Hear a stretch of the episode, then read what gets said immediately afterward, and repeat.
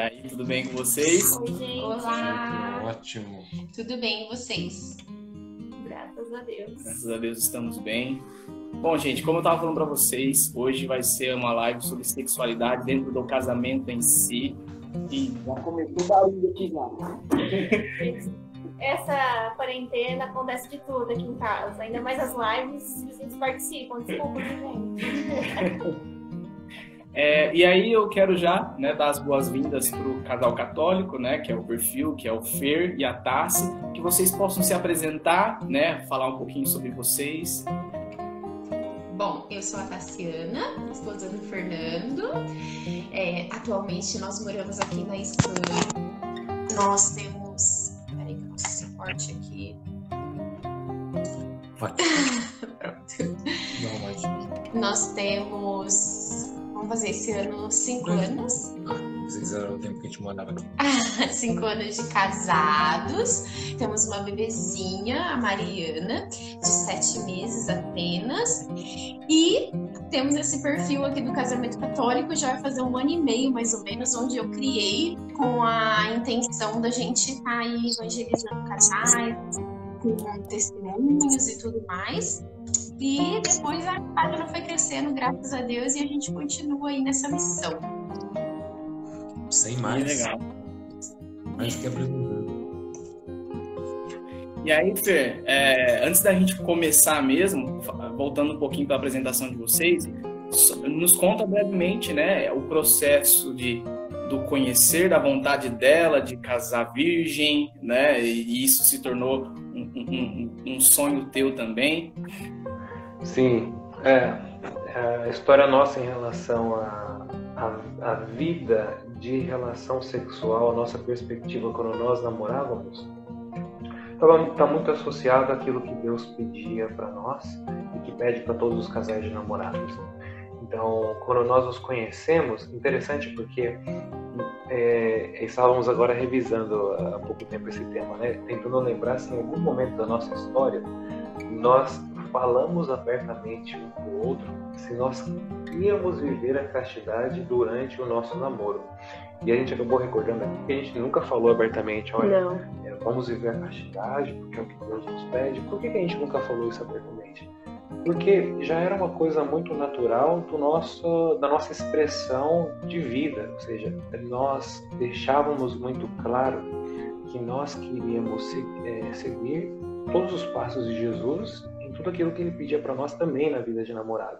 Então, não carecia falar, olha, é, também a gente precisa viver a castidade. Já estava implícito, nós queríamos viver absolutamente tudo. E a Tassi, é, ela era virgem, e eu já tinha tido minhas experiências de relação sexual, mas eu estava disposto a viver exatamente o que Deus me pedia para aquele instante da minha vida, ou seja, tudo aquilo que eu havia vivido no passado foram falhas passadas minhas, foram pecados que, que eu me arrependi, que eu me confessei, que eu estava num outro estado na minha vida, numa outra condição, que eu estava disposto a fazer tudo aquilo que Deus me pedia. E no meu namoro era a mesma coisa. Então eu estava disposto a é, defender a virgindade do Cassiano é, até o instante que nós nos casássemos. E foi o que, graças a Deus, aconteceu. Né? Eu vivi uma experiência maravilhosa nesse período de amadurecimento. E graças a Deus a gente colhe as consequências dessa escolha nossa agora na vida de casado, né? Que é o que nós falamos há pouco, né?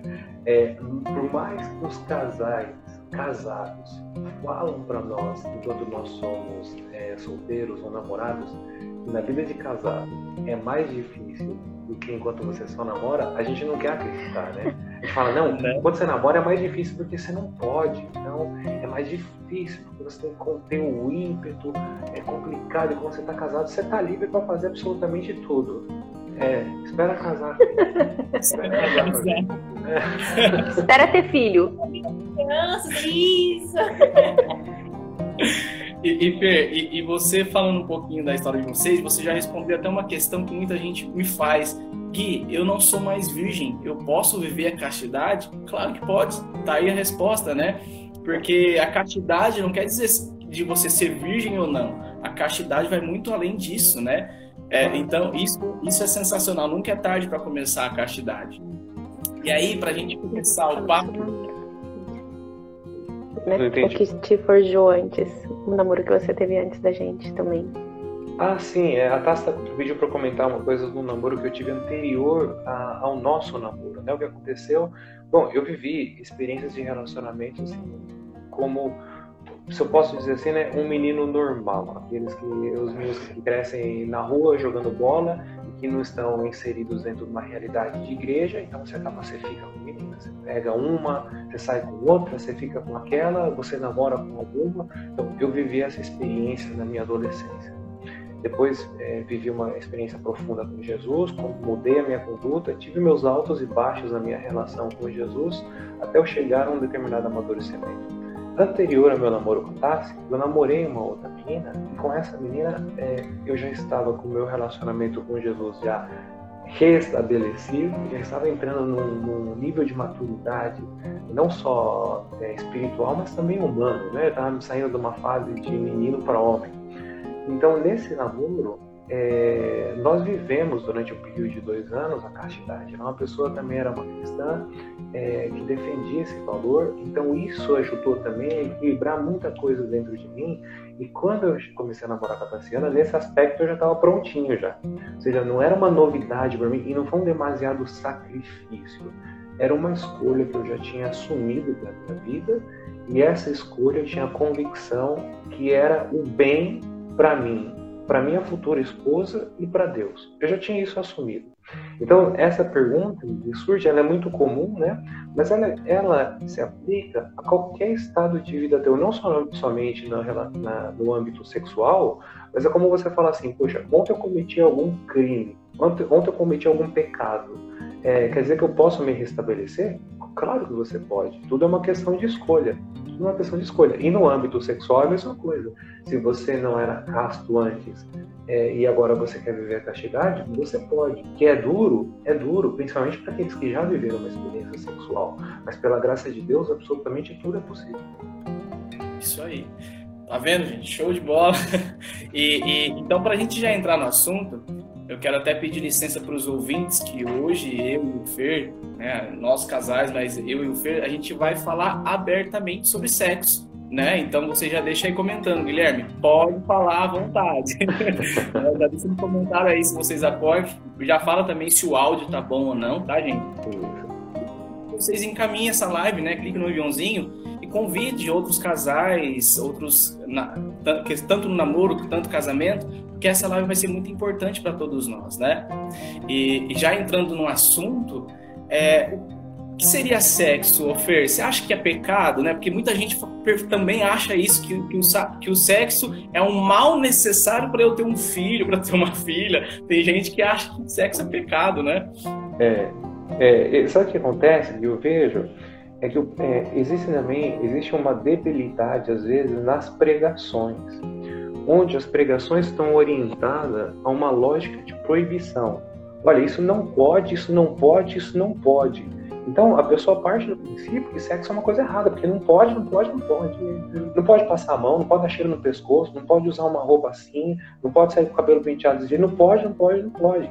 Então eu vejo que tem algumas orientações que são dadas também, às vezes uma debilidade também, de alguns pregadores, de alguns formadores, de algum- alguns catequistas, que infundem o conceito do não pode. Em vez de pregar a lógica do que Deus tem planejado para nós como benefício e felicidade autêntica. Então, especificamente para o sexo, pode e deve, porque todo o prazer que está infundido no sexo faz parte do plano de Deus. A questão é a seguinte, né? Por que o sexo é tão prazeroso? Só, só um parênteses aqui, é interessante falar, a gente teve uma live com o Padre Lico, duas semanas atrás, mais ou menos, né, respondendo algumas questões, e perguntaram, fizeram essa mesma pergunta, Gui, para ele, e ele até colocou que hoje ele, enquanto padre, e alguns padres, vem acompanhando pessoas que... Aí, ó, Olha, o Rafa acabou de escrever o que eu tô falando. É, vem acompanhando algumas pessoas que chegam pós-casamento, por exemplo, e o, e o casal acha que, que sexo é, é, é uma coisa ruim, que, que, né, que é algo que não pode. E aí, é, porque andam banalizando tanto, né, ou não explicam direito, e aí as pessoas, quando estão casadas, os casais estão sofrendo muito essa questão. Ai, né, eu não posso, ai. E, então não entende a, a beleza da criação, né? É. Acho que é isso que você vai explicar agora. Então vem com essas debilidades, vem um pouco manco. Por quê? Porque na igreja, infelizmente, muitos pregadores colocam como algo errado, como algo sujo, né, Mar? Eu acho que tem dois pontos, né? É, o primeiro ponto é que a gente fala muito pouco disso na igreja.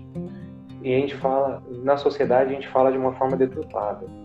E às vezes alguns que falam podem falar também nesse conceito de proibição, mas no fundo é o prazer que existe no sexo. O sexo é tão prazeroso por quê? Porque é, faz parte do plano de Deus. Deus infundiu muito prazer no sexo, porque é o que Ele quer para os casais casados. Então aqui existem dois aspectos. O primeiro aspecto é o plano de Deus para si, para Ele. Para Ele, Deus utiliza do sexo como instrumento para aumentar a população celeste todos os santos que estão lá na glória hoje vieram por meio do sexo. Ou seja, qual é o meio pelo qual os santos nasceram? Pelo sexo dos seus pais. Agora vamos falar, o sexo é algo sujo? Então, nossa, os santos nasceram de uma, de uma origem é, podre. É, não, na verdade faz parte do plano de Deus. Agora, vamos olhar pela perspectiva do plano de Deus para o ser humano. O Senhor fez o sexo planejou, projetou isso que nós chamamos de sexo para oferecer prazer para o casal casado, ou seja, aqueles que de forma madura escolheram coabitar e formaram uma só carne. E perceba que uma só carne não está associada a uma união sexual apenas. Também está associada a uma união sexual, mas ser uma só carne quer dizer compartilhar a casa, compartilhar as contas, compartilhar os dramas, compartilhar as emoções, compartilhar os sonhos de vida, compartilhar tudo isso é uma só carne. Aqueles casais, homem e mulher, que decidiram viver isso, para eles está reservado um prazer exclusivo, exclusivo, ou seja, que exclui qualquer outro ser um prazer exclusivo para esses dois que com tanta maturidade decidiram ser uma só carne e para vocês eu Deus confiro todo esse prazer. E além disso, se a gente vai mais além, como que nasceu o primeiro homem e a primeira mulher? Nasceu o homem, segundo o texto bíblico, né? com toda, toda a sua alegoria do texto bíblico, o homem foi tirado texto bíblico de Gênesis, foi tirado do barro, a mulher foi tirada da costela. Deus poderia continuar criando todos os seres humanos aí, dessa mesma forma. O que, que Deus fez? Ele conferiu ao homem e à mulher o poder de co-criar com ele. Imagina que só Deus tinha o poder de gerar novas vidas. Mas ele conferiu agora esse poder a quem? Ao homem e à mulher por meio da relação sexual. Ponto. Guilherme, Fernando, Camila, Tassiano. Ponto. Esse tema é muito sagrado. Por quê? Nós estamos falando de prazer dos casais, nós estamos falando de poder de gerar vidas. Gente, poder de gerar uma vida com Deus. Não somos nós que conferimos a alma, o espírito para o ser, mas a formação física da carne provém da nossa relação sexual. Não tem como não dizer que isso é algo sagrado. Então, a resposta curta à pergunta: é um pecado? É uma graça. E é uma graça tão grande e é tão sagrado isso que nós não podemos praticá-lo ou tratá-lo de qualquer forma banal. Nós temos que tratar o sagrado como ele é, sagrado. Então é muito santo é delicioso, é prazeroso e é para os casais desfrutarem. Os casais casados. E, e, se você for seguir o racional, né? Deus pensando, bom, eu preciso popular o céu. Eu preciso que eles se multipliquem. Deixa eu dar prazer. Vai ser gostoso eles se multiplicarem. Já pensou ser chato você criar outro ser humano, né? Imagina você ali com a sua mulher, tipo, e não sentindo nada. Imagina isso. Você não sente nada ao criar outro ser humano. E Deus, eu acho que foi até muito bom nisso. Falou assim, não, vou dar prazer para vocês terem outro ser, criarem outro ser humano, né? Então, assim, cara, que sensacional. Como Deus é bom, como Deus é sábio. É, esse é o ponto. Já pensou se, se fosse assim, um, poxa, é um trabalho duro, cansativo, sabe? Inclusive é chato, é o contrário, né? É o revés, é bom, é gostoso, é prazeroso, então vamos, e vamos encher a terra. Né? vamos encher a terra. E, e aí, Fernando, a gente tem que ter um olhar para essa questão, é, a necessidade de conhecer o sentido da vida sexual no plano de Deus, como a gente estava conversando, né? Que ele é unitivo e procriativo, como a gente estava conversando aqui agora. A união, como nós já falamos, né, essa unidade sexual do, do, da, do casal e, e na, procria, na procriação, que é o que? Na população mesmo, como a gente estava falando. E aí, é, e, e, e, hoje nós estávamos conversando mais cedo, né, que o, que o sexo dentro do casamento, é, ele é como se fosse um presente. Ou seja, o presente em si, gente, anota isso que é muito interessante. O presente em si, ele tem duas características essenciais, Fer. Um, é, você dá para sempre, ou seja, não tem tempo. Ou seja, toda vez se eu te der um presente, Fer, eu não vou pegar ele de volta mais. Eu tô te hum. dando, certo? E quando eu te dou um presente, eu te dou um presente inteiro. Eu não te dou a metade do presente. Né? Então, dentro do casamento, o sexo é isso. Quando eu faço, eu me relaciono sexualmente com a minha esposa, eu estou dando, me dando, me doando a ela, né? Eu, eu que sou presente, ela presente na minha vida, e, e é eternamente. E aí, quando você pega essas características e leva na hora do casamento, tem a, a seguinte frase: Eu te prometo ser fiel na alegria e na tristeza, na saúde e na doença, até que a morte nos separe. Ou seja, eu estou me dando para Camila sem tempo, ou seja, sem finalização de tempo nenhum, sem prazo, né? Boa, bem lembrado. Sem prazo nenhum e estou assumindo todas as consequências com ela. Ou seja, é na alegria e na tristeza, na saúde ou na doença. Nós vamos ter filhos, porque faz parte da consequência dentro do casamento. Então, o casamento em si é isso, ou seja, o sexo. Por isso que o sexo, nós sempre falamos, não cabe no namoro. Porque no namoro, eu, eu faço e eu, depois eu vou para minha casa, entende? Eu, eu não sou da pessoa por inteiro. Eu não me entreguei para a pessoa por inteiro. Né? E tem prazo de validade. Mas não adianta você falar assim, ah, eu amo essa pessoa, então casa com ela. Né? Então, né? Eu amo, então casa. Pera, eu não tô preparado para casar. Por que você não tá preparado? Ah, porque eu não tenho emprego. Então você não tem que fazer sexo com ela. Se você não está preparado para assumir essa pessoa, para se casar com ela, então você não tem que fazer sexo com ela. Claro. Então vá se preparar primeiro. Você precisa de um emprego para poder sustentar a tua família, a criança que vai vir. Então, arruma um emprego, né? Então, se prepare para este momento que é sagrado. Na hora que você estiver preparado para se doar por inteiro e sem prazo de validade e disposto a assumir todas as consequências dentro de um casamento, você está pronto para o corpo dela ser teu e o teu corpo ser dela, porque, como você disse no começo, isso é sagrado, isso é santo. Isso é sensacional, cara. É sensacional, é sensacional, é santo, é uma delícia. Uma delícia. Sabe o que acontece também? Eu vejo as pessoas se limitam muito para poder dar o passo maduro de casar, porque lamentavelmente se criou um estereótipo hoje do que é a celebração do casamento. Uhum. Então, nós homens lidamos um, é, lidamos um pouco mais fácil com isso, porque a gente conversa muito isso em casa. O homem não fica sonhando com a festa do casamento, o vestido, a decoração. O homem sonha com a mulher. Quando vê a mulher, o máximo, o máximo que o homem vai sonhar é para onde eu vou viajar. Mas ele não quer saber exatamente, não, tem que ser desse jeito, com a decoração dessa cor. As madrinhas têm que vestir esse vestido. Que homem que discute essa coisa? Ninguém, né? Nenhum homem discute isso. A mulher não, a mulher já tem isso. Mas tem que tomar muito cuidado, porque porque se criou um estereótipo também imposto um pouco por filosofias capitalistas de que o casamento tem que ser assim.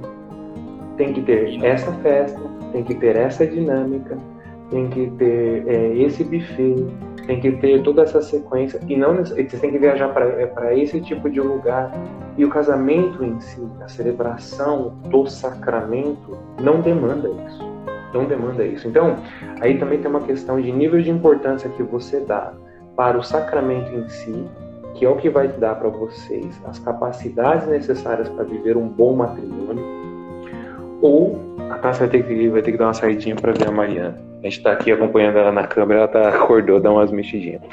Isso é, É, ou- casar.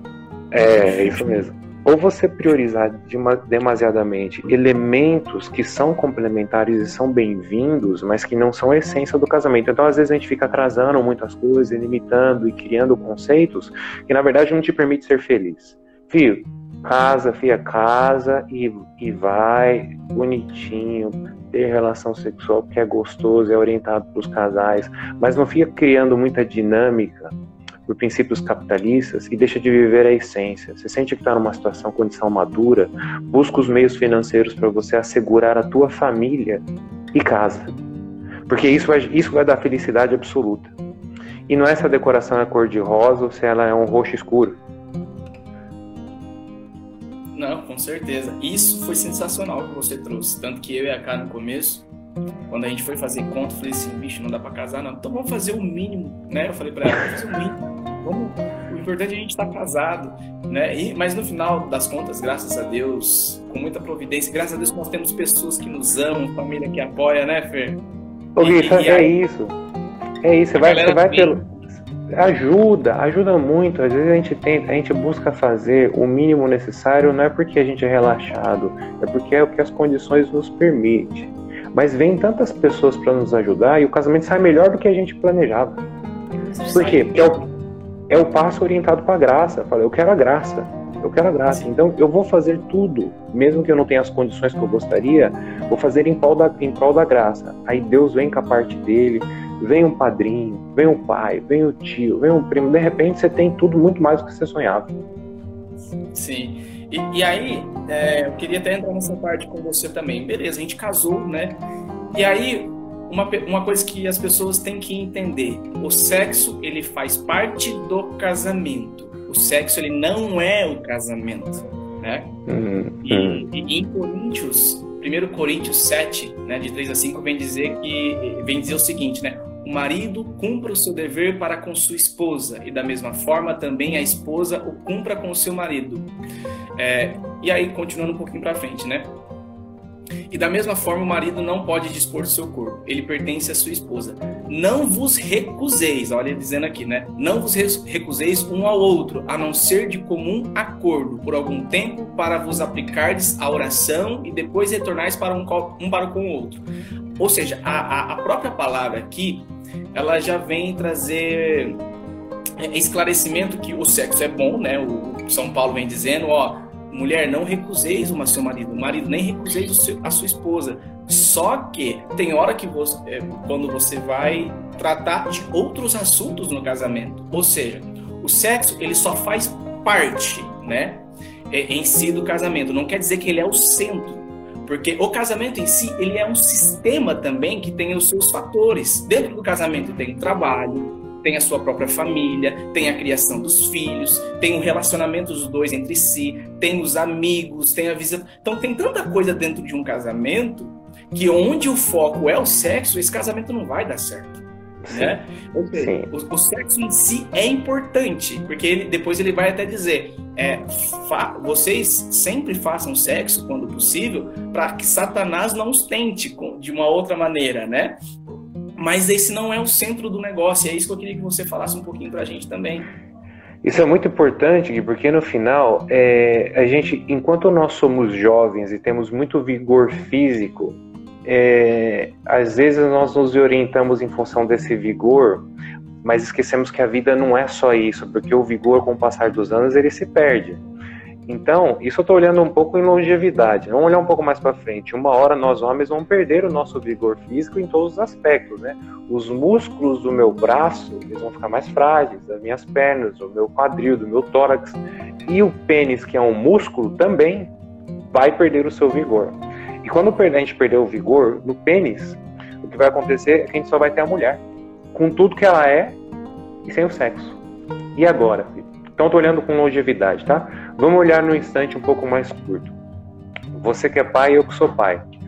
A mulher, a mulher engravidou. Pronto.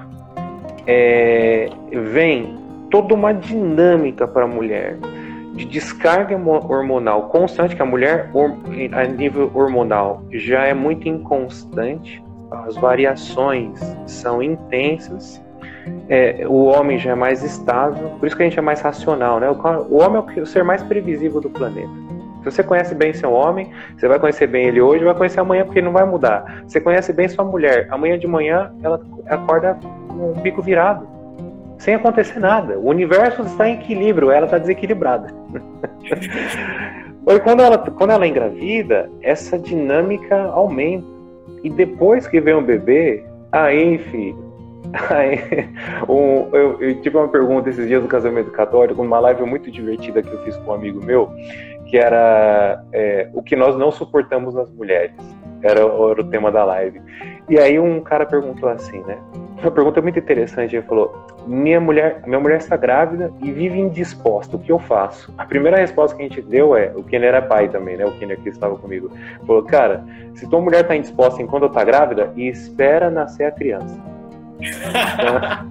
espera É nascer a criança que você vai ver. Então, no final, o sexo ele é um elemento de prazer que dinamiza o amor, a união, o prazer de forma geral no casal, como outros elementos de prazer também dinamizam o casamento.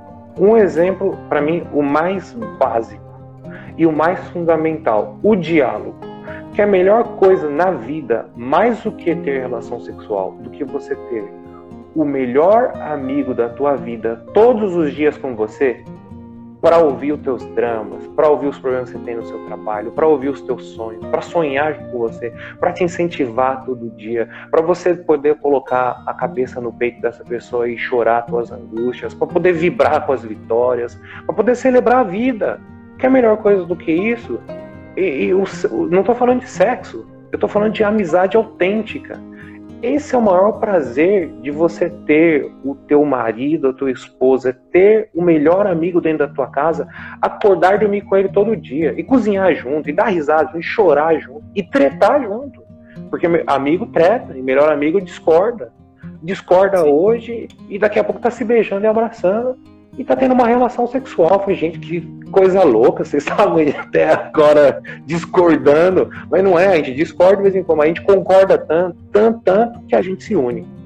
A gente se une. Então, o sexo vem para quê? Ele vem como esse complemento de prazer, mas a essência não está aí. A essência está na intimidade da amizade que Deus infundiu em vocês dois. A amizade tão intensa, tão intensa, que chegou um ponto de vocês falarem assim: quer saber? Vamos ver junto para sempre. Vamos diante do altar e falar que a gente quer uma aliança. Eu tô usando aliança no dedo do meio que eu perdi uns 9 quilos, gente. Tá escorregando minha aliança. Vamos, Vamos usar uma aliança para sempre, diante de Deus. Vamos falar, ó, isso aqui é para sempre. Vamos dizer para as nossas famílias, eu vou sair da minha casa, pai, mãe, e vou viver com essa pessoa para sempre. Esse é o prazer, isso é o prazer da união. Isso é ser uma só carne. Fala, agora é para sempre, nós vamos viver junto.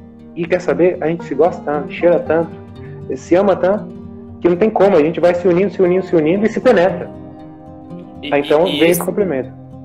e esse que é o erro, né, Fer? Porque tem muita, muitos namorados que querem casar para poder fazer sexo. Aí que tá o erro. E é aí que muitas vezes casamentos têm acabado. Porque não, deixa eu viver a castidade. Eu vi muito jovem falando assim, nossa, depois que eu casar não vou precisar viver a castidade mais. Irmão, aonde você mais vai viver a castidade é no casamento. Como o Fer tinha dado o exemplo, a- o Bento, quando o Bento chegou, Fer, os meus primeiros cinco meses, eu não sabia o que que era sexo, eu não sabia nem o que era carinho e atenção da Camila, entende? Aí. Por quê? É, é, é- é natureza da mulher, é natural dela. Ela expor toda a atenção, força e energia na criança. E aí, é, eu não podia me masturbar, porque também é pecado. Eu não posso fazer sexo com outra mulher, porque eu tô casado com a Camila.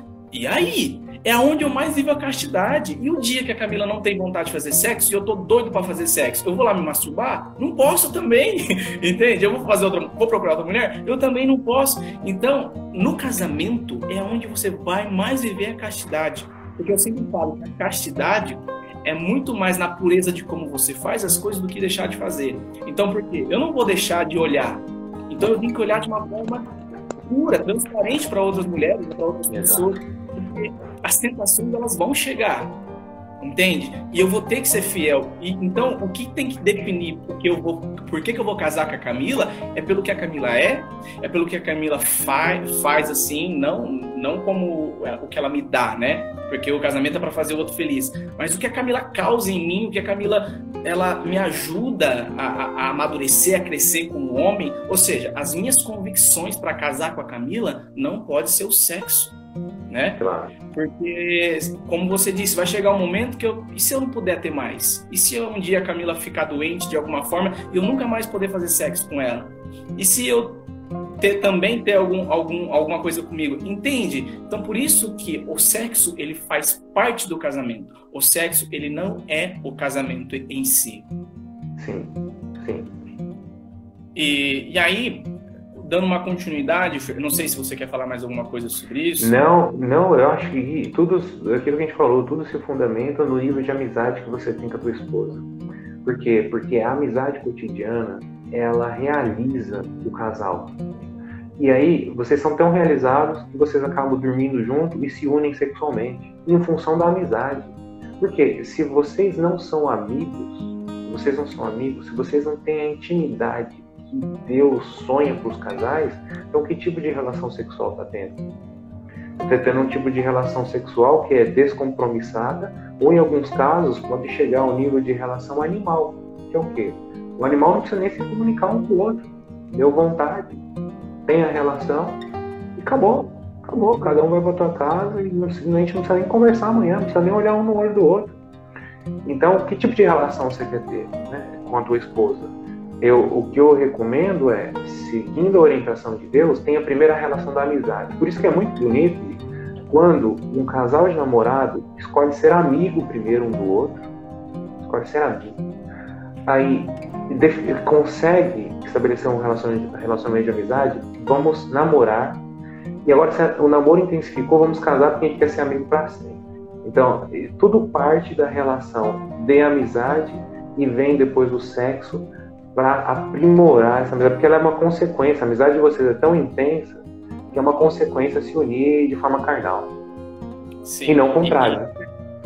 E, e, até, e até entrando nesse próximo assunto, de falar, né? Quando você tem uma esposa e um esposo que é teu amigo, você não faz dele um objeto, e você, e, e, e, você também, mulher, não faz dele um objeto e você, homem, não faz dela um objeto.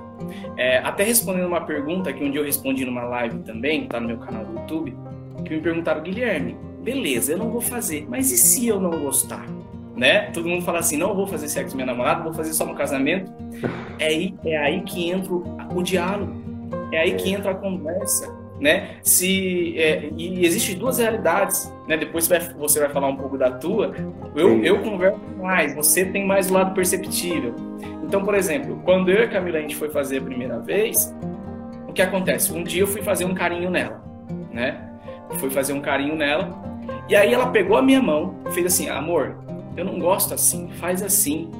Ela me ensinou como eu queria, como ela queria que eu fizesse nela. Cara, que maturidade louca é essa que, que, que, que as. Eu falei, mano, olha o que a gente está conversando. E quando eu propus isso para outros casais, eles falam: você é louco, não vou falar isso aí não. Então, é. porque tem muita gente que tem vergonha. Mas é isso que eu falo: não tem vergonha de, de fazer tantas coisas, mas tem vergonha de conversar com teu esposo, com a tua esposa, né, sobre isso. E, e, claro, a realidade de cada casal é um. Você tem uma outra maneira de, de, perceber, de fazer essas coisas. E isso é legal também que você trouxe. Mas eu quero trazer aqui justamente isso. Cara, você e sua esposa vão se descobrir juntos. Não tem como você falar que não vai gostar. Você pode até não gostar ali, mas vocês vão ajeitando as coisas até vocês se ajeitarem e falar assim: desse jeito é bom.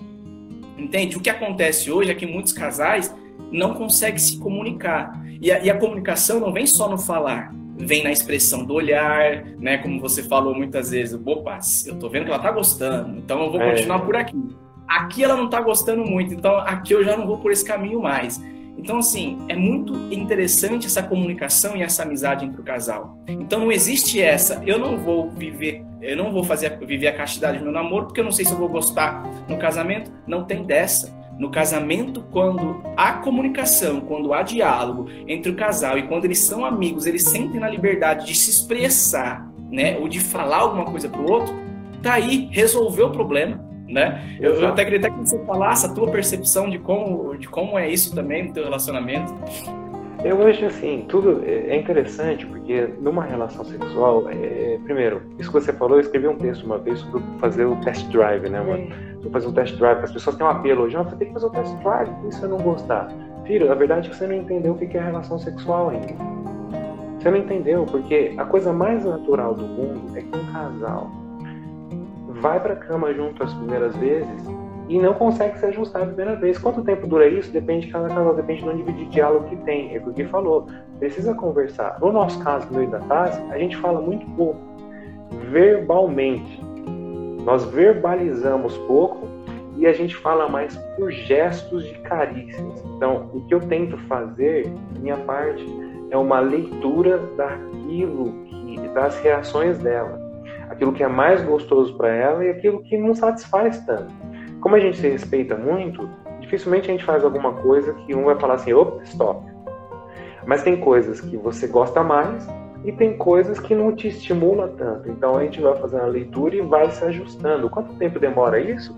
Depende de cada casal. Tem casais que mesmo conversando bastante, fica um pouco desajeitado. É a coisa mais normal do mundo. As pessoas têm, principalmente os homens, têm vergonha de fazer isso, sabe por quê?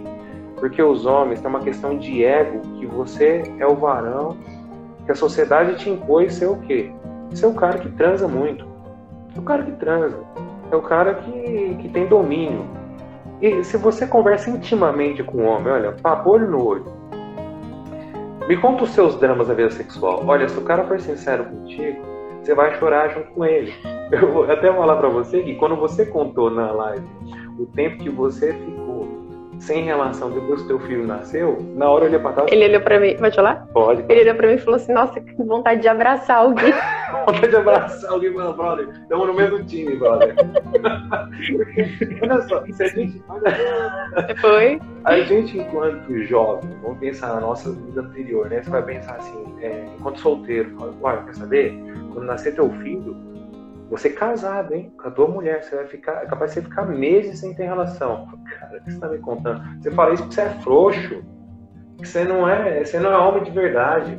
Mas tá bom. Quando você vê tua mulher chorando por motivo nenhum, dando o peito quatro vezes por noite, passando o dia inteiro sem arrumar o cabelo, sem fazer a unha, sem passar um pó na cara, sem cuidar da casa. E você olha assim para ela, você, você pode olhar e falar, é uma relaxada, ou você pode ser sensível e ver a criança não sai do peito dessa criatura. Ou ela tá bom para dormir, ou tá dando de comer, ela não consegue nem tomar banho. Aí você vai lá e fala: Não, mas eu sou homem, eu vou lá e vou realizar o meu dever, que é o quê? Fazer sexo. Você, você não entendeu nada, de verdade. Você não entendeu o que é o amor. Você não entendeu o que é o sexo de verdade.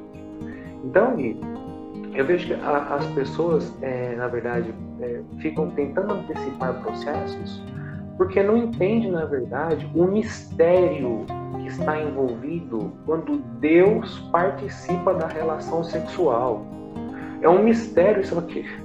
Fernando, o que você está falando? É um absurdo que Deus vem participar. Falei, irmão, abre a janela, deixa, deixa a luz do céu entrar, deixa os anjos entrarem, deixa os anjos louvarem porque vocês estão tendo relação sexual, deixa Deus participar do lance.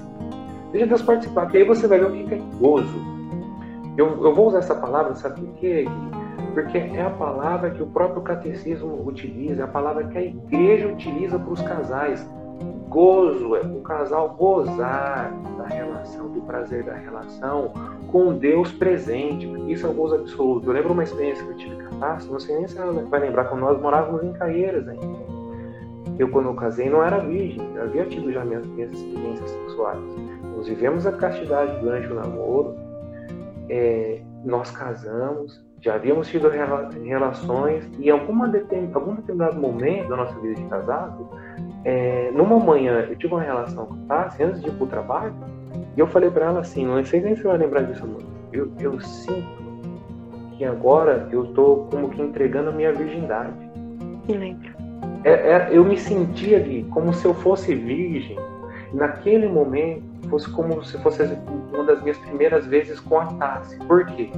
Porque eu senti naqueles dias o gozo real do que é o sexo de verdade, porque eu não estava entregando o meu pênis ou a minha carne para Tássia, eu não estava gozando da carne dela, eu estava intimamente ligado, minha alma estava intimamente ligada àquela relação, de forma que eu sentia a unção de Deus no instante.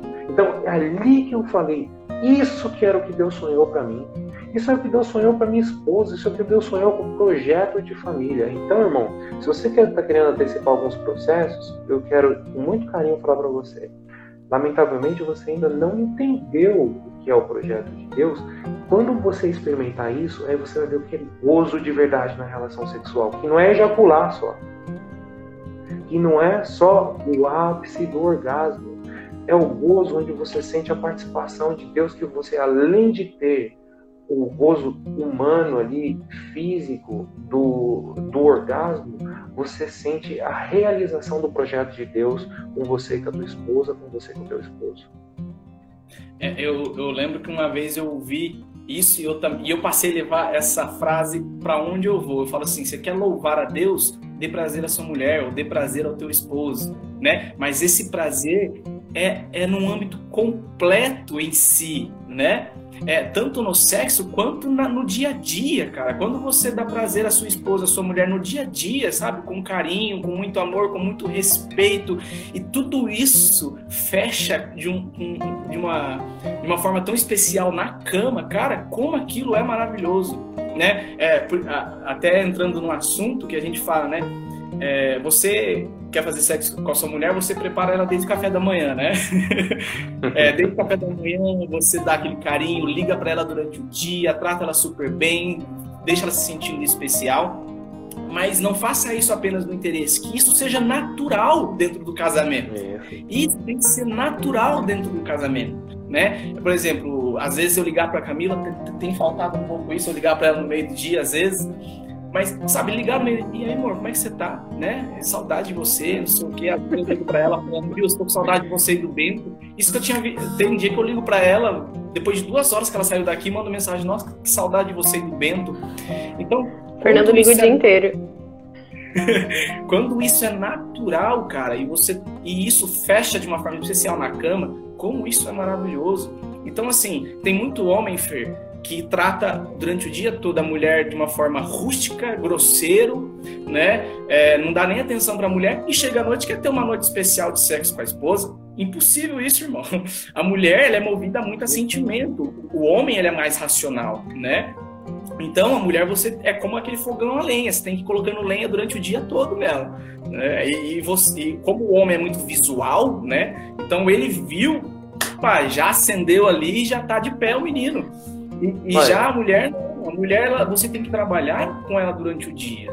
Então, é, é isso que, que as pessoas têm que entender. Então, você, homem, pelo amor de Deus, trata sua mulher como uma princesa, que, que dependendo do caso, é ela quem vai até te procurar, não vai nem você precisar procurar ela. Entende? Quando você trata a mulher como ela merece ser tratada, às vezes é ela quem te procura, porque é natural o homem quem procura mais. Porque a mulher ela tem a, a mulher não tem uma necessidade de sexo igual o homem tem, né? O homem já é mais animal nessa parte aí. Sim, é muito instinto, muito instinto. Ô Gui, só respondendo, tem duas pessoas que colocaram aí para aproveitar e fazer uma live sobre os métodos naturais, né? É, respondendo aí para o pessoal, nós fizemos uma live, tá aqui no perfil do Casamento Católico, com o Júlio e a Rose, da comunidade Obra de Amor, lá de Prudente, falando, o tema foi qual método contraceptivo a igreja aprova. Então é bem legal essa live. Quem quiser, na verdade são duas lives, né? Ficou salvo aí. A gente fala um pouquinho sobre o testemunho deles e a gente trata um pouquinho do método de ovulação Billings, né? Sim. Isso. É, a gente viveu, eu e a K, né, o método Billings, só que é, o, tanto que veio o Bento, né, na hora, tudo certinho, mas o, o, a gente viveu o método Billings e isso é muito legal, né? Isso, isso é até recomendável até pela igreja, né? A, a igreja sim, apoia sim. muito esse. Não é o método da igreja, mas é apoiado pela igreja. Isso, não é um método da igreja, mas ela apoia, que é um método natural.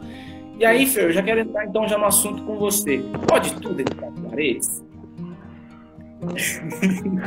vamos, já vamos começar, porque muita gente mandou a pergunta, né, Guilherme? sexo anal, sexo oral, de quatro e não sei das quantas. E a galera foi mandando pergunta, falei, vamos fazer uma live então pra Porque a falar galera que é sobre isso. criativa, né? Então, galera, É, porque galera que é é, criativa.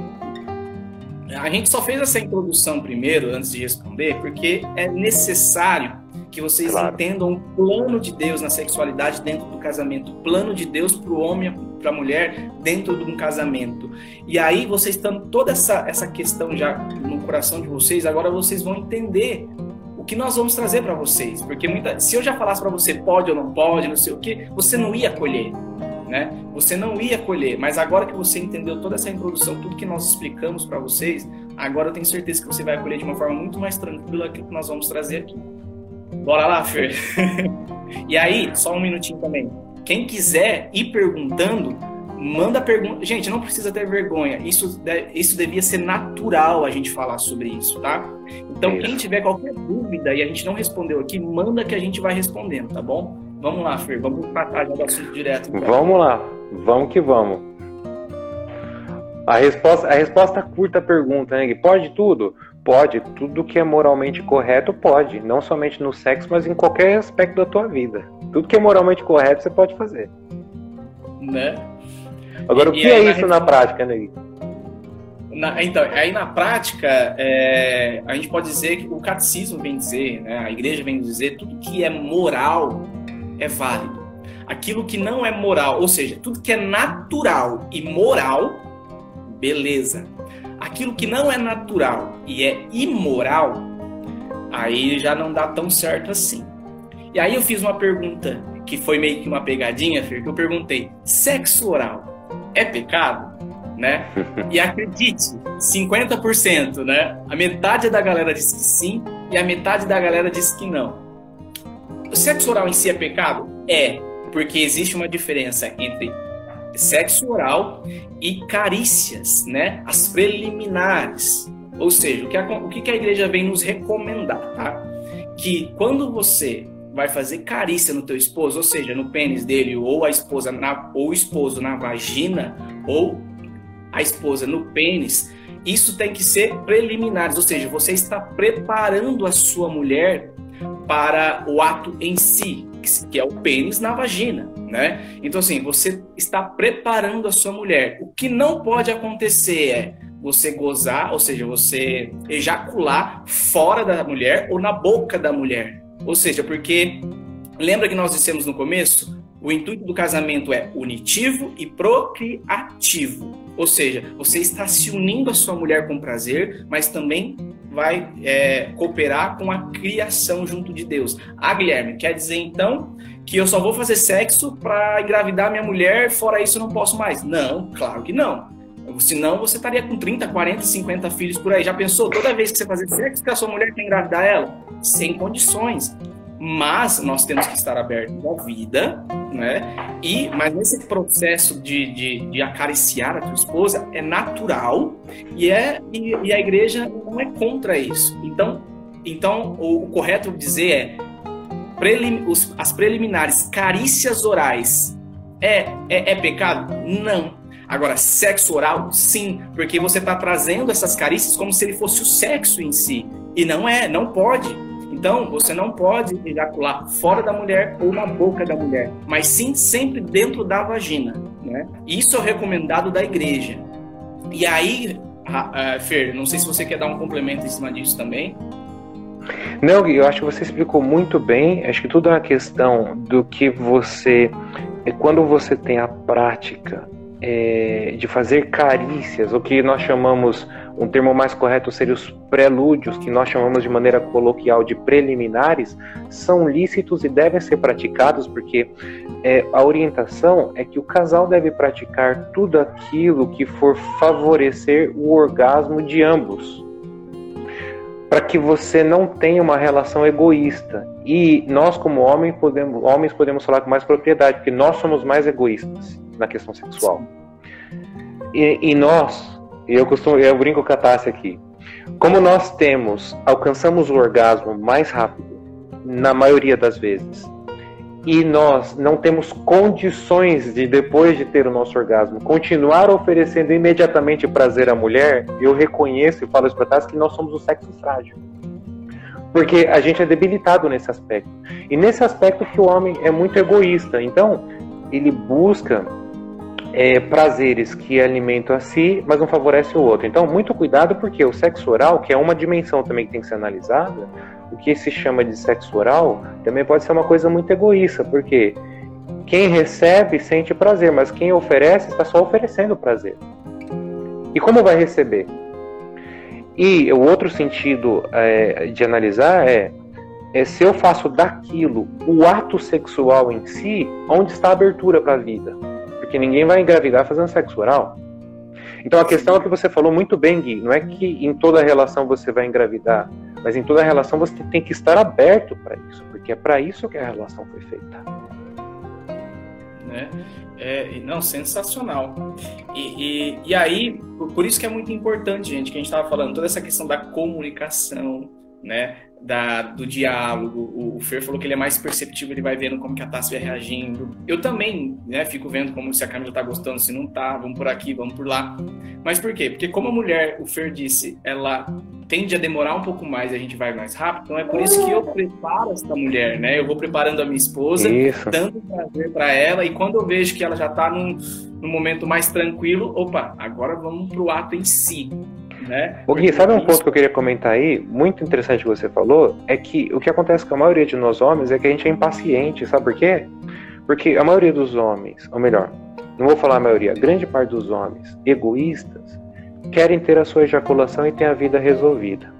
E a mulher, onde participa nisso? Né? Então, o que acontece é que os homens têm que ser muito pacientes com as mulheres e gerar inúmeros estímulos na mulher para que ela consiga chegar ao orgasmo, porque para nós a gente chega, a gente chega no orgasmo muito rápido, porque o homem para ter uma ereção é assim, ó. É assim. Mais jovem você é, mais rápido a coisa acontece, mais dinâmico. Então a mulher passa cheirosa. Então a mulher passa cheirosa, você já está estimulado. Ela dá um sorriso você está estimulado. Você dá um cheiro no pescoço dela, está estimulado. E a mulher carece de todo um processo. O homem tem que ser muito paciente. Aí vem os prelúdios. São bem-vindos? São bem-vindos. Você quer usar aromas no quarto, você quer colocar uma frutinha na barriga da tua mulher, quer comer a frutinha em cima da barriga dessa mulher. A igreja não vai falar, não vai se opor contra isso. A questão não é, não é esses detalhes dos prelúdios. Então, as pessoas focam muito e a relação oral. A questão não são as carícias que você faz com a boca. A questão é se você faz disso a relação. Que a relação não é isso. Que isso, que isso gera estímulos na tua mulher. Isso, isso gera estímulos na tua mulher para que ela consiga, junto com você, chegar no orgasmo. Bem-vindo seja, mas essa não é a relação. A relação consiste na penetração onde os dois gozam gozam dessa união carnal. E dentro do possível, os dois chegam no orgasmo. E aí não é uma relação egoísta, é uma relação íntima e, e onde os dois participam e ainda tem abertura para a vida. É, e isso que você falou é muito legal. Usar da criatividade, gente. Usa da criatividade, coloca uma música ambiente, é, enfeita a sua casa, faz um jantar para ela antes. Veste uma roupinha diferente. Né? Coloca, faz um jantar para ela, ou seja, vai preparando esse ambiente, vai deixando a sua esposa animada, gente, né? É, é, é, o homem ele, ele quer, ele acha que britadeira faz alguém gozar, né? O Fer não ouviu, o Fer. Tem homem que acha que britadeira faz mulher gozar e não faz. Não, filho, para. Entende? Então prepara todo o ambiente primeiro, sabe? Faz toda essa, seja criativo e aí, tem uma segunda, uma segunda questão que perguntaram, Fer, sobre a questão do anal. Se o anal é pecado ou se não é. Né? Você quer responder? Respondo. É, o anal, o anal já é uma análise é, completamente diferente, né? Completamente diferente porque o ânus, o ânus, é, tem uma questão física e tem uma questão moral aí, né? A questão moral, eu vou, eu vou, eu vou fazer uma mescla aqui dos dois, tá? É, pensa o seguinte: o corpo do homem e da mulher são, é muito diferente. Os seios da mulher, as pregas vocais, né, uma voz mais aguda, uma voz mais grave, a vagina, a, a, o interior da mulher é diferente. Agora, o ânus É igual. É igual. Agora, tem homem que acha que é normal introduzir algo no ânus da mulher. Então é normal introduzir algo no seu ânus também, homem, não? Porque os órgãos são iguais. Um, um cara vai olhar aqui nessa. né? Os homens que estão aqui nessa live, deve- na hora deve ter tomado no choque. O quê? No, no meu ânus, não. No seu ânus, não. No ânus da sua mulher, tampouco. Porque o ânus, aí entra no ambiente físico, tá? O ambiente físico. O ânus não foi feito para introduzir nada. O ânus só foi feito para expulsar e expulsar fezes. Então, e tem uma questão assim, o, o ânus tem uma questão física que é muito perigosa também, por quê? Primeiro que é um local de contaminação de coliformes fecais. Então, nenhum homem quer passar o seu pênis em um monte de fezes. E nenhuma mulher quer que o seu homem passe o, seu, o pênis do seu homem em um monte de fezes. Você não quer ter contato com coliformes fecais, é uma questão física de saúde também. Um outro aspecto é, se você recuperar um pouco a história nos anos 80 e 90, o vírus da AIDS era considerado como um vírus de homossexuais apenas. Por quê? Porque a grande maioria daqueles que eram contaminados pelo, pelo vírus HIV eram homossexuais por quê? Porque tinham relações íntimas por meio do ânus. E a parede do reto, agora não estou falando do ânus, que é a superfície externa que você consegue ver, agora estou falando dentro do reto.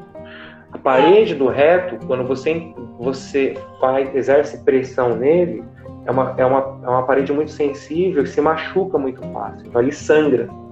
E por causa desse sangramento contaminava as pessoas. Então onde eu quero chegar? Que é um local muito sensível, que não foi feito para introduzir nada, é só para sair fezes. Quando você introduz, você machuca. Você machuca. Então, além de machucar, ainda tem coliformes fecais. É tudo errado, é fisicamente. É tudo errado. Seja, Não- natural. Não tem nada aí de natural. entre absolutamente, absolutamente natural. E se você considera natural introduzir algo no ânus da sua mulher, você deveria considerar natural introduzir no seu também, porque o órgão é igual. É igual. Sim.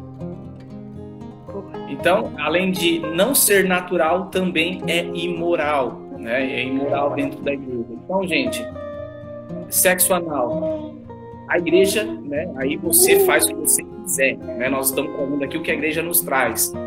É pecado, né? E é imoral. Não é recomendado para quem é cristão e até para quem não é cristão, tá bom? Exato.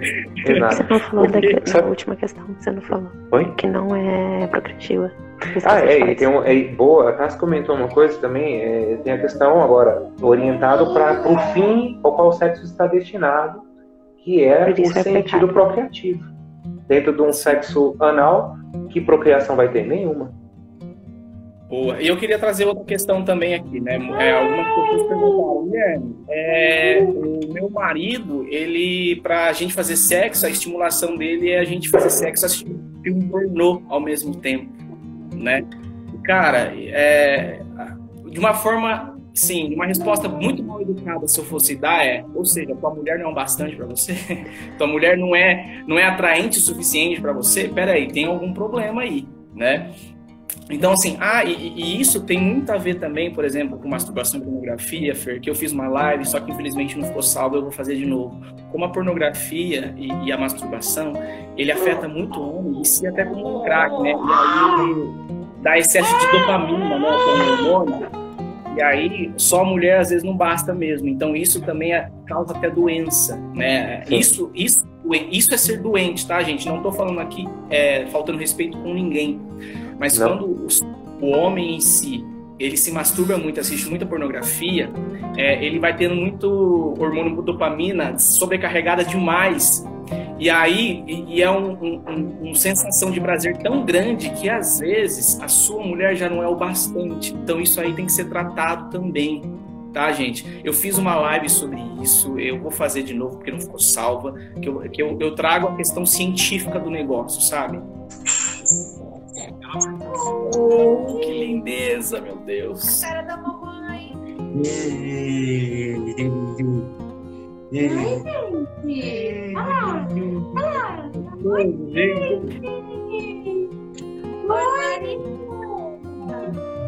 Filha! Olá, oi! Oi? Ah, eu participo! Eu participo de todas! começar. É, é, vai lá. Esse tá vendo? O que, que você tá vendo? Quer pegar tudo que ela vê. Ah, normal. Nessa fase assim. Cadê o Bento? Ele tá junto com a, Tá com a minha mãe. tá com a sogrona. Porque Ah. esse criança de um ano e meio já não para mais. Ele já estaria subindo aqui por tudo. Opa, deixa eu fixar aqui. Tá, então vamos continuar, Fer? Vamos. É, Então, assim, você quer falar mais alguma coisa da questão do anal? Quer dar um Não, eu, eu, eu- a gente chegou no ponto bom e que está associado também a essa questão anal, que é a questão da, da pornografia, né? Uhum. É, lamentavelmente tem, tem mulheres também, mas na sua grande maioria os viciados em, em pornografia são homens. Isso nasce, lamentavelmente, é, desde a adolescência. Muitos meninos são estimulados a uma a praticar o ato sexual logo cedo como uma questão de honra, uma questão de defender tua posição na sociedade. Esse é um estímulo que a sociedade provoca em, em quase todos os meninos. Tem alguns meninos são protegidos e já na adolescência têm sua experiência com Deus e seguem decididamente essa experiência. E uma grande massa, e eu me coloco aí porque eu passei por esse processo, Eu também passei. meninos na rua e que a gente falava era que a gente tinha que ter nossa experiência sexual. Porque era uma vergonha você entrar nos 16, 17 anos e não ter tido essa experiência. Então, isso é, é vergonhoso, cara. Você tem que se virar. Um monte de mulher por aí. Então, acontece que desde um menino, as suas primeiras experiências com o seu próprio corpo, ela está associada também a ver filmes pornográficos. E tem muitos adultos e casados que continuam vivendo isso. Onde mora o perigo? Mora o perigo onde? Primeiro, nos atos egoístas, onde você quer obrigar a tua mulher a fazer o que uma atriz pornô ou que uma prostituta faz. Que não tem nada a ver com o projeto de Deus. Absolutamente nada. E não tem nada a ver com a realidade. Porque as pessoas não sabem, mas pra sair lá em 15 minutos de cena, tem gente que demorou dois, três dias para fazer aquele filme, gente. Assim, são coisas loucas que a gente vê naquele filme. Eu, eu, eu posso dizer, porque eu já assisti muito, como eu já assisti filme pornográfico na minha juventude, como eu me masturbei bastante vendo essas coisas. E, e quando a gente passa a estudar um pouco mais, a gente vê que para fazer aquela ceninha de 15 minutos ali, foi um dia inteiro. Né? Então não condiz nada com a realidade. Aí você olha para tua esposa e fala: Aquilo ali. E vai olhando e fala assim: gente, tipo, você, você fica desanimado quando você olha para uma atriz e você olha para tua esposa, então, porque não condiz com a realidade. Nossa, ela faz aquilo ali. Por que, você não faz também? então, assim, não condiz com a realidade. Isso que, é- que isso né, estraga muito o casamento. E aí sabe o que acontece? Que você falou, assim, que não está associado à realidade? Quando você vê uma introdução anal numa mulher num filme pornô, é que você vê que ela ali está é, demonstrando que está com estímulo de prazer, que está muito bom. Aí você tenta fazer isso em casa. Primeiro, tua mulher não quer. Segundo, se ela aceita, ela sente muita dor. Você acha ridículo que ela sente dor. Pois, na verdade, o que você está vivendo é uma fantasia, porque o que o filme demonstra não é a realidade. Porque a atriz que está ali também, ela está fazendo um esforço para ganhar o seu dinheiro em, função daquilo que ela está praticando, mas não existe prazer naquilo, não existe prazer autêntico. Então, a fantasia que nós criamos ao ver filmes pornográficos e a tentativa de reproduzir isso no casamento, lamentavelmente, e Camila, destrói muitos casamentos. Por quê? Porque a outra pessoa se sente humilhada e indigna. E a parte que está obrigando fica cada vez mais indignada por não ter o prazer que o filme demonstra, e nunca vai ter, porque é uma ilusão. É uma ilusão. E o casamento se rompe por causa disso. Por causa, na verdade, para ser bem assim, preciso e claro nisso, é ter aberto uma porta para Satanás entrar na vida sexual do casal. Um ambiente onde um ambiente que pertence a Deus, um ambiente que o Espírito Santo quer ter domínio e gerar frutos de prazer e frutos de vida. E aí você abre as portas para Satanás, vem só destruição em cadeia. Vem insatisfação, vem frustração, vem brigas, vem separação, porque você introduziu o quê? Você abriu as portas do inferno para tua vida sexual. Sim, é. Sim, eu já assisti também essa essa essa série do Paulo Ricardo, muito bom também. E, então, Fer, e aí para a gente antes finalizar, não sei se você quer trazer mais alguma coisa, é, eu queria até deixar, vocês também podem até deixar algumas dicas, eu queria deixar algumas dicas para casais mesmo. Quer ter um, um, uma relação sexual gostoso, prazeroso com a sua esposa? Tem uma vida feliz com ela, tem uma vida gostosa com ela. Porque eu sempre falo que o sexo antes para a cama ele tem que acontecer na mesa, ou seja, a mesa é o quê? diálogo, comunicação, conversa. Então, quando você se dá bem com a tua esposa no dia a dia é, e se comunica com ela, e eu lembrando aqui que a comunicação é muito mais do que falar, mas também na parte de expressão, provavelmente seu sexo vai ser bom. E usa da criatividade, pergunta para ela se ela gostou daquilo ou se ela não gostou. Porque às vezes as mulheres, elas são submetidas a tal a cada coisa que aquilo não, não agrada a ela.